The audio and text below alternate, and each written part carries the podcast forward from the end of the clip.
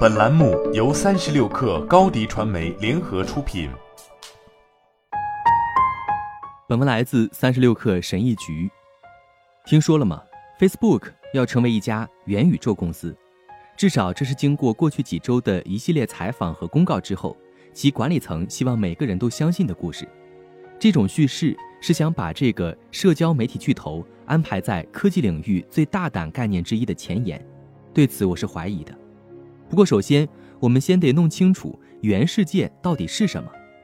这个词是由科幻作家尼尔·斯蒂芬森在其1992年的反乌托邦小说《雪崩》里面创造出来的，说的是有这么一个虚拟空间，大家可以通过用户控制的化身在里面相互交流。风险投资家马修·裘撰写了大量关于元宇宙的文章，对元宇宙应具备的主要属性进行了阐述。包括功能其完善的经济体、实时性与持久性，以及数字物品的可互操作性。比方说，服饰可以跨多个平台穿戴。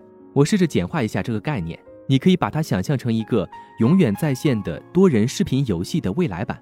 在这个逼真的计算机生成的环境里面，你可以玩游戏、社交，甚至经营赚钱的业务。在今年七月底推出的一篇采访中。Facebook 首席执行官马克扎克伯格启动了这个概念的炒作周期。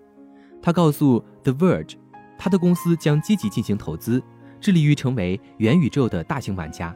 他说：“当你分享虚拟体验时，这会是一个让你感觉跟别人完全在一起的地方。”几天后，Facebook 宣布，在其现有的虚拟现实业务部门成立了一个新的元宇宙产品组，并告诉媒体公司，打算为这一项目。雇佣数百名新员工，然后在上周的财报电话会议上，Facebook 又透露，它每年将会花费数十亿美元用于其元宇宙业务所在的部门上面。我们之前也曾从扎克伯格那里听说过类似的事情。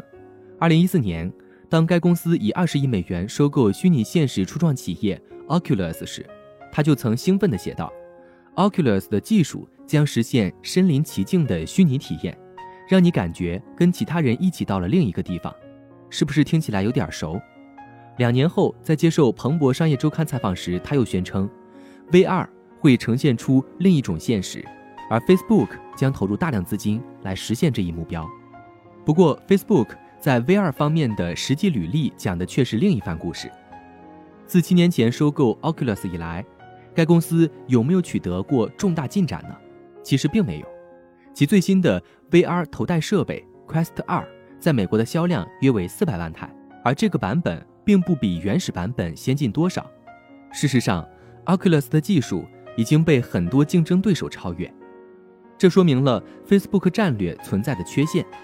任何公司要想利用元宇宙所带来的潜在机会，有两个关键组件必不可少：一是先进的半导体，二是软件工具。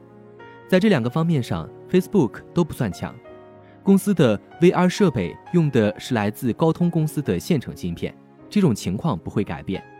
当苹果推出自己的虚拟现实头戴设备时，它很有可能会使用内部开发的芯片来提供卓越的性能，并有可能提供更好的用户体验。这一点应该不会有异议。在软件方面，任何一个元宇宙要想运营和填充虚拟世界，所谓的编程引擎。和数字对象创建工具都是关键，在这一点上，Facebook 再次远远落后于 Epic Games。如果元宇宙脱颖而出的不是 Facebook 的话，又会是谁呢？鉴于苹果、Epic 和英伟达在硬件和软件领域各自拥有技术领先地位，他们都是潜在的胜出者。两个主要的移动操作系统，苹果的 iOS 以及 Alphabet 旗下谷歌的 Android 也可能会受益，因为。App 和设备要在他们占主导地位、拥有十亿用户的平台上运行。到头来，Facebook 看起来并没有为赢得元宇宙做好准备，是件好事也说不定。首先，这里面存在信任问题。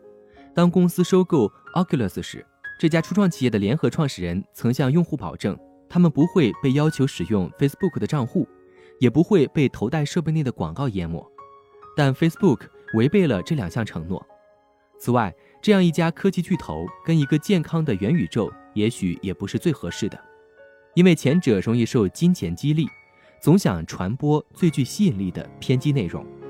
好了本期节目就是这样下期节目我们不见不散。高迪传媒为广大企业提供新媒体短视频代运营服务商务合作请关注微信公众号高迪传媒